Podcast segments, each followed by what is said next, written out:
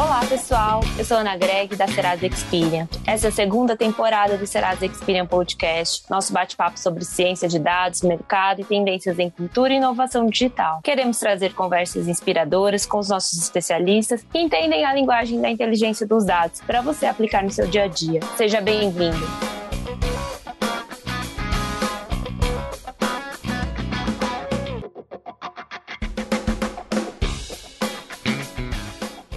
Que o Brasil é uma potência agrícola, ninguém duvida. Responsável por cerca de 25% do PIB e fonte de emprego para mais de 16 milhões de pessoas, o agronegócio continua crescendo mesmo num período tão desafiador para a economia. Mesmo assim, há muitas barreiras e oportunidades para potencializar o desenvolvimento do setor, especialmente para os pequenos produtores. Sobre esse assunto, eu converso com o diretor do Data Lab e responsável pela entrada da Serasa Experian no agronegócio, Marcelo Pimenta, e o CEO da Agtech Brain AG, Renato Giroto. Tudo bem, Marcelo? Tudo ótimo, Ana. Obrigado pelo convite. Tudo jóia, Renato? Oi, Ana. Tudo jóia? Obrigado pelo convite. Marcelo, hoje cerca de 4 milhões de produtores rurais enfrentam uma verdadeira saga para obter crédito privado e desenvolver seus negócios. A burocracia, a falta de dados para comprovarem a produção e as realidades muito distintas resultam em pouco financiamento no setor. Perto de 27% da relação crédito-PIB contra 55% dos outros mercados.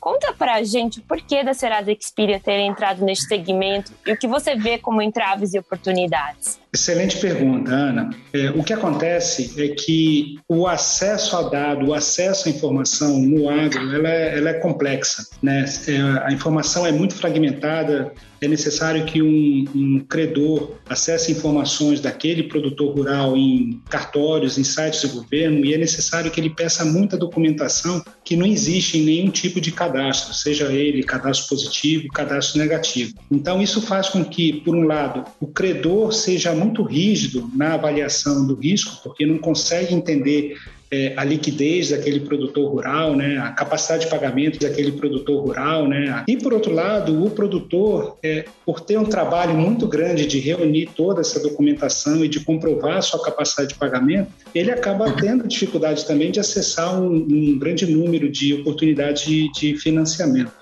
seja um financiamento direto com uma instituição financeira, seja um financiamento junto a um, a um fornecedor. Então, a inserção da, da Serasa dentro desse, dentro desse meio veio justamente para tentar reduzir essa assimetria de informações, conseguir ser um grande catalisador de informações não só documentais, mas também de capacidade de crédito, capacidade de pagamento e incluir alguns atributos que são típicos do agronegócio, como riscos de produção, risco climático, riscos de imagem.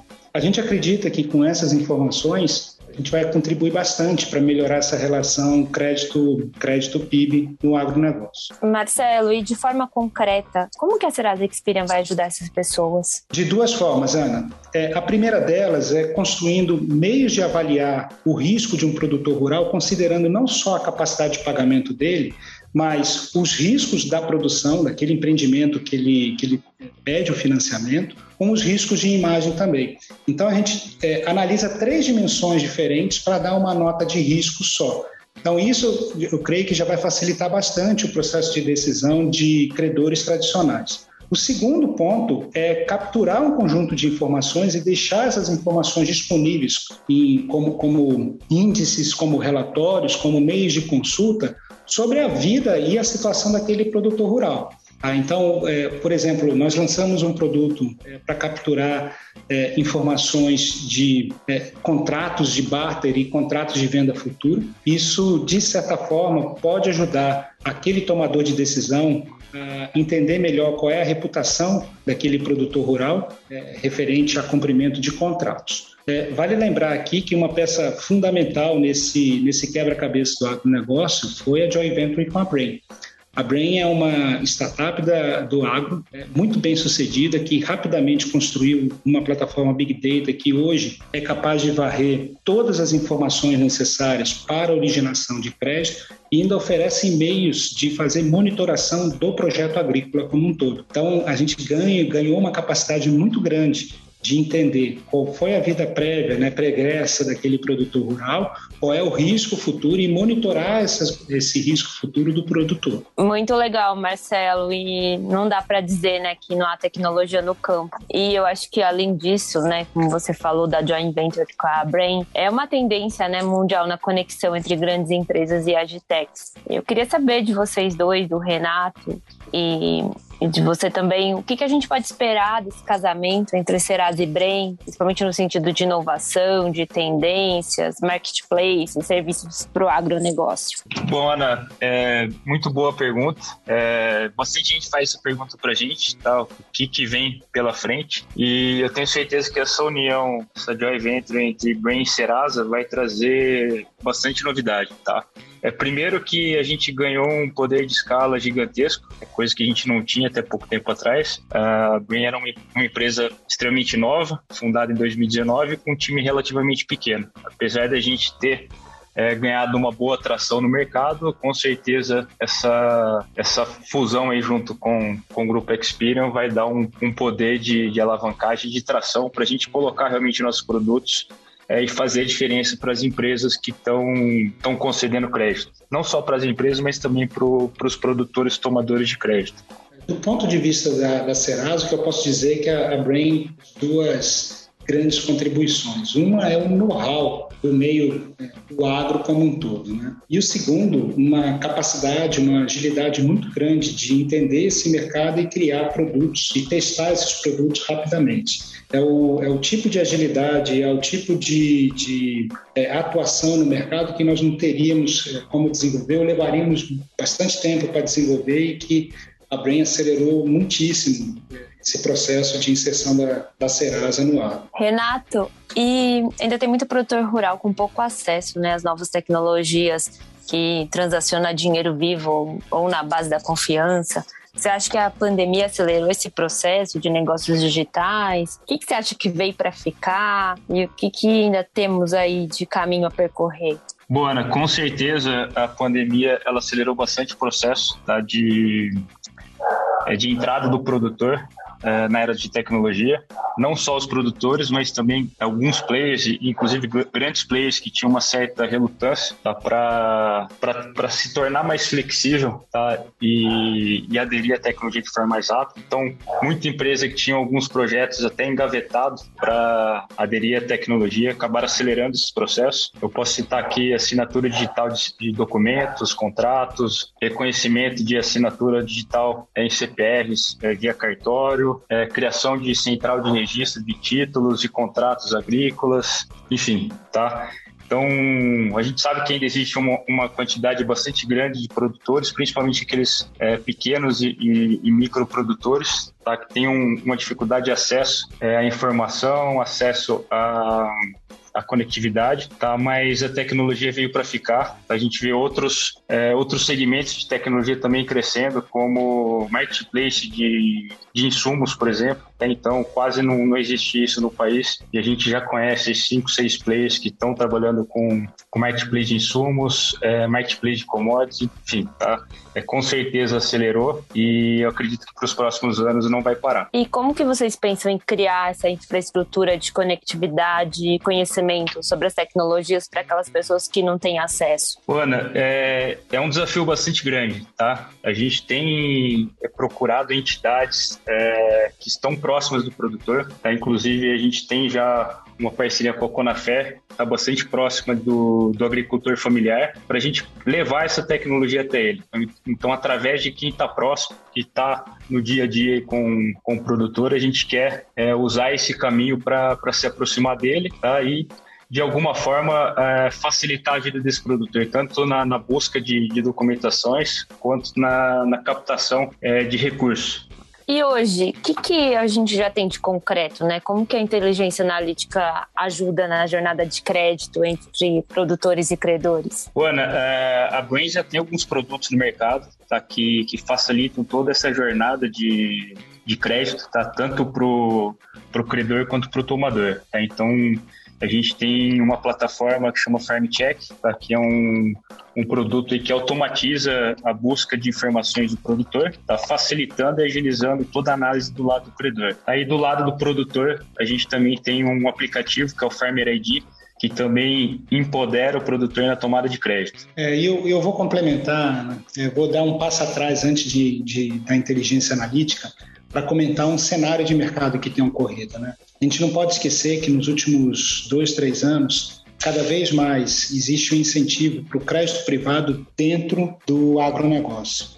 Isso vai fazer com que é, os bancos tradicionais, os credores tradicionais é, se preparem, tenham, tenham que ter capacidade de conseguir analisar 10, 15, 30 vezes mais propostas de crédito para o agronegócio do que eles faziam até alguns anos atrás. Eles só vão conseguir fazer isso por meio de automação na coleta da informação e na coleta dos dados e por meio de insights e, como você mencionou, inteligência analítica. Então, onde está a inteligência analítica? Primeiro, para fazer com que seja possível escalar um processo de avaliação de risco, que antes era feito por uma equipe especializada, muitas vezes é, é uma pequena equipe especializada em bancos ou outros agentes de, de financiamento, e que subitamente agora estão sendo pressionados por uma demanda de crédito muito maior do que eles tinham até recentemente. Então, é necessário consumir relatórios e informações é, confiáveis, relatórios e informações é, que tenham garantido toda a rastreabilidade é, de coleta desses dados e tratamento desses dados e indicações, seja por meio de scores, seja por meio de índices, se aquele produtor rural é ou não capaz de honrar aquele, aquele financiamento. Então, a inteligência analítica ela entra para trabalhar, para processar e, e extrair informação de um conjunto de dados cada vez maior, e aqui a gente está falando desde dados é, é tradicionais, né, como os empréstimos daquele produtor rural, se ele vem pagando normalmente ou não, até coisas que hoje são, são consideradas dados alternativos. Entre, por exemplo, você analisar um, uma determinada propriedade, uma determinada lavoura, entender como é que é o comportamento daquela lavoura ao longo do tempo e fazer uma previsão. Se a produção daquela lavoura vai atender um critério mínimo de produtividade que vai garantir a receita para aquele produtor rural que com isso consegue pagar o financiamento. Então, inteligência analítica ela está desde é, prover para esses agentes é, meios de consulta de informação, índices que, onde eles possam utilizar esses índices para tomada de decisão, há, há, meios de controle se aquele investimento que está sendo feito, aquele financiamento, é, será pago ou não, por meio dessa avaliação e desse monitoramento da, é, do, do, do, empreendimento é, agrário. O ponto importante que o, Renato colocou aqui, hoje nós temos ferramentas que conseguem cobrir todo esse espectro, desde a originação a avaliação em si da concessão lá do, do crédito ou não e depois o monitoramento da, da, da, produção. Isso do ponto de vista do credor. E do ponto de vista do tomador de crédito, o tomador de crédito agora vai ter várias opções. Antes, isso é uma coisa, uma prática que vem de muitos anos, né? até porque o, o, o crédito rural no Brasil ele teve uma participação do, do Estado brasileiro muito, muito significativa e que vem perdendo é, vem perdendo essa participação ao longo do tempo, mas é, historicamente esses produtores iam a uma agência, né, ia uma agência do Banco do Brasil, ia submeter um, um, um projeto, aguardava a aprovação daquele projeto e contava única e exclusivamente com aquela linha de financiamento do Banco do Brasil para poder fazer o seu é, seu empreendimento agrário. Agora ele pode tomar crédito privado, é, com diferentes taxas de juros, com diferentes é, é, formas de pagamento, e ele ganha um mercado de crédito privado de maneira geral para poder, para ser uma das suas opções para se financiar e financiar a sua produção. Então, acho que, felizmente, estamos vivendo uma boa revolução e a capacidade de análise de dados e a capacidade de tratamento de dados vai ser um diferencial muito grande para fazer com que a relação PIB-crédito que você citou lá no início do podcast seja mais próxima próxima do crédito comercial. Se eu puder contribuir, Pimenta, uh, também a gente sabe também que, o, que toda essa análise tá, é, também vai permitir uma adequação de spread. Né? A gente sabe que hoje o bom paga pelo ruim, então a régua de, de taxa de juros é mesmo para todo mundo, justamente porque o credor não tem informação de quem é bom e de quem é ruim. Então, a partir do momento que a gente conseguir, melhor, a gente já está conseguindo né, entregar esses dados é, de forma mais qualificada, é, com certeza a, o spread também vai ser adequado para cada perfil de produtor. É, hoje a gente tem a linha oficial e a linha é, de crédito privado. A, a, o crédito oficial ele é subsidiado, então ele costuma ter taxas de juros mais atrativas, mas a gente também tem visto o movimento do Banco Central é, de cada vez mais estar reduzindo é, esse crédito oficial e destinando para quem realmente precisa, que é o, o pequeno e o microprodutor. Tá? E com certeza é, existe uma oportunidade gigantesca para o crédito privado. É, Existem vários fundos é, entrando no Brasil, é fundo de fora, que tem recurso para financiar grande parte, se não toda a safra brasileira. Bem lembrado, Renato. Tem, tem, tem todo o movimento do mercado de capitais para fazer investimentos em, em projetos rurais, seja por meio dos CRAS, ou seja por meios de, de, de FDIC, e capacidade de você conseguir avaliar cada um desses empreendimentos que fazem parte de um portfólio de um CRA, de FDIC, e depois de monitorar a execução de cada um deles é chave. Então, essa ponte entre o agronegócio e o mercado de capitais é, é algo que nós podemos contribuir bastante com um conjunto de soluções que já estão disponíveis no mercado. Renato, você falou agora do Banco Central, né? A gente está tá vendo que o Banco Central espera colocar agora em operação, agora em julho, o Biro Verde do Crédito Rural. E eu acho que essa parceria né, entre Serasa e Brem pode contribuir muito. Queria que você contasse um pouco para a gente como que a gente vai poder ajudar, enfim, o que, que a gente espera aí dessa nova regulamentação? Ana, é, bom, é um ponto extremamente importante. Realmente existe uma nova regulamentação Cambiro Verde que obriga que as instituições financeiras reguladas pelo, pelo Banco Central cumpram alguns requisitos é, a nível socioambiental. Então, eles vão ter que estar analisando esses produtores e propriedades e saber se eles estão em compliance ou não é, para receber o crédito oficial. Então, aqueles produtores que tiverem qualquer problema é, socioambiental qualquer tipo de embargo, eles vão, eles vão, não vão estar elegíveis para receber o crédito oficial. É, com, com essa parceria a Serasa, a gente consegue atender todos esses, esses requisitos. A gente já tem uma plataforma extremamente robusta, tá, que chama Smart SG, que já faz toda essa análise tá, de carteiras de clientes, não só análise pontual, mas também o monitoramento desses clientes é, durante todo o período de vigência do contrato. Tá? Então, a gente tem conversas abertas aí com com o Banco Central e nossas ferramentas já estão adequadas para atender a regulamentação. Vocês contaram muita coisa legal aí, né? Você acha que a gente ainda tem coisa mais para esperar para 2021? O que, que vocês estão pretendendo aí? Ana, a gente, bom, a gente tem um, um roadmap de novos produtos bastante interessante, tá? que vai é desde novos birôs tá? para outras verticais do agronegócio, é quanto a formalização e registro de CPFs. Tá? Então, tem muita novidade tá? em 2021.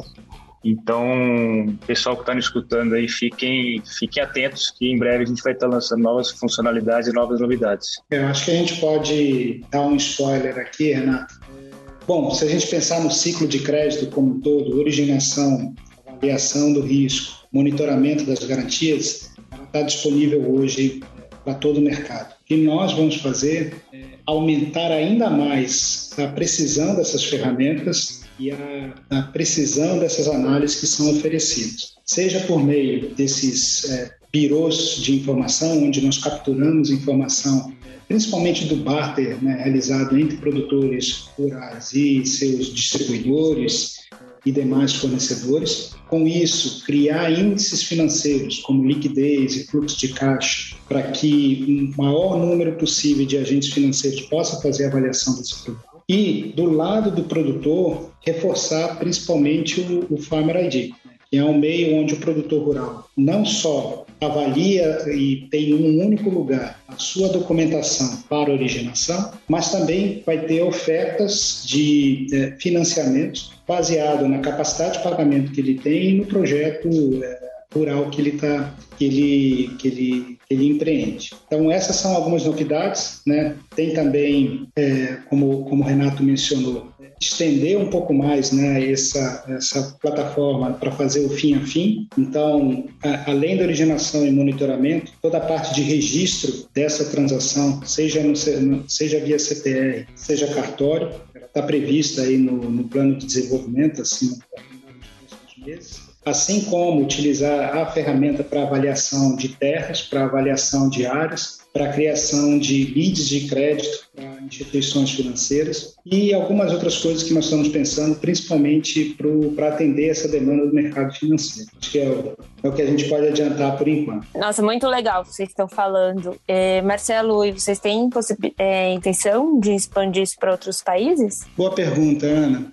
É, bom, a Experian está presente é, em grande parte da América Latina, tem uma presença grande na Europa, nos Estados Unidos e, e PEC também. Uma, uma parte do, do, dos serviços de monitoramento e de, principalmente de Smart SG que a Brain desenvolveu pode ser perfeitamente aplicado nesses mercados. Então, uma vez estabelecido é, os produtos aqui dentro, o nosso próximo passo, e eu estou dizendo isso daqui a alguns meses, é seguir para esses mercados Existe um conjunto de clientes que são internacionais, né, como as grandes trades, que precisam desse serviço que, até para atender as regulamentações das suas matrizes.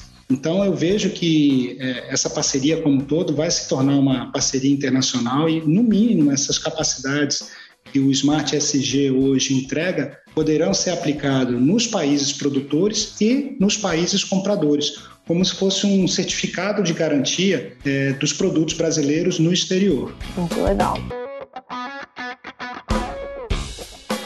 Marcelo, Renato, nosso episódio está chegando ao fim. Vocês gostariam de acrescentar alguma coisa? É, primeiro dizer que profissionalmente é, um, é uma alegria muito grande estar atuando nesse setor, nesse momento que nós estamos vivendo é, exige um, existe uma demanda muito grande de crédito privado para entrar no agronegócio, que o crédito privado que é, é mais transparência e acesso às informações, e nós estamos resolvendo isso para esses credores privados. É, fico super satisfeito também da gente estar é, tá trabalhando em algumas soluções que ajudam a monitorar sustentabilidade e critérios de ESG nos, nos empreendimentos do, do agronegócio e principalmente está é, tá cumprindo uma função da Serasa que é prover é, informação, prover capacidades, ampliar a capacidade da, da, das pessoas, sejam elas um, um, um, pequeno agricultor, um grande agricultor é, rural, que agora tem mais oportunidades para se financiar e ampliar a sua produção.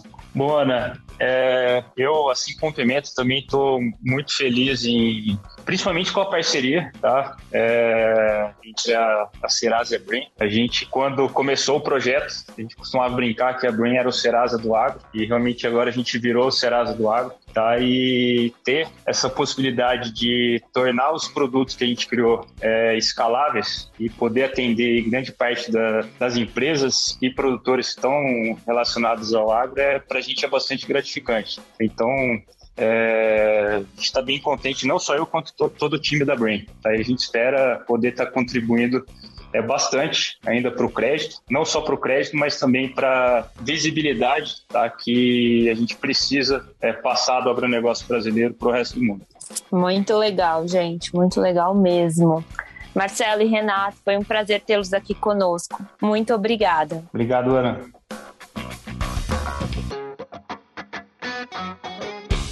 Nosso episódio de hoje fica por aqui. Esse é o Serasa Experian Podcast. Os nossos episódios estarão disponíveis no nosso site www.serasexperian.com.br podcast e nas plataformas de podcast. Queremos ouvir o que você achou deste podcast. Comente nas nossas redes sociais. Obrigada pela sua audiência e até o próximo episódio.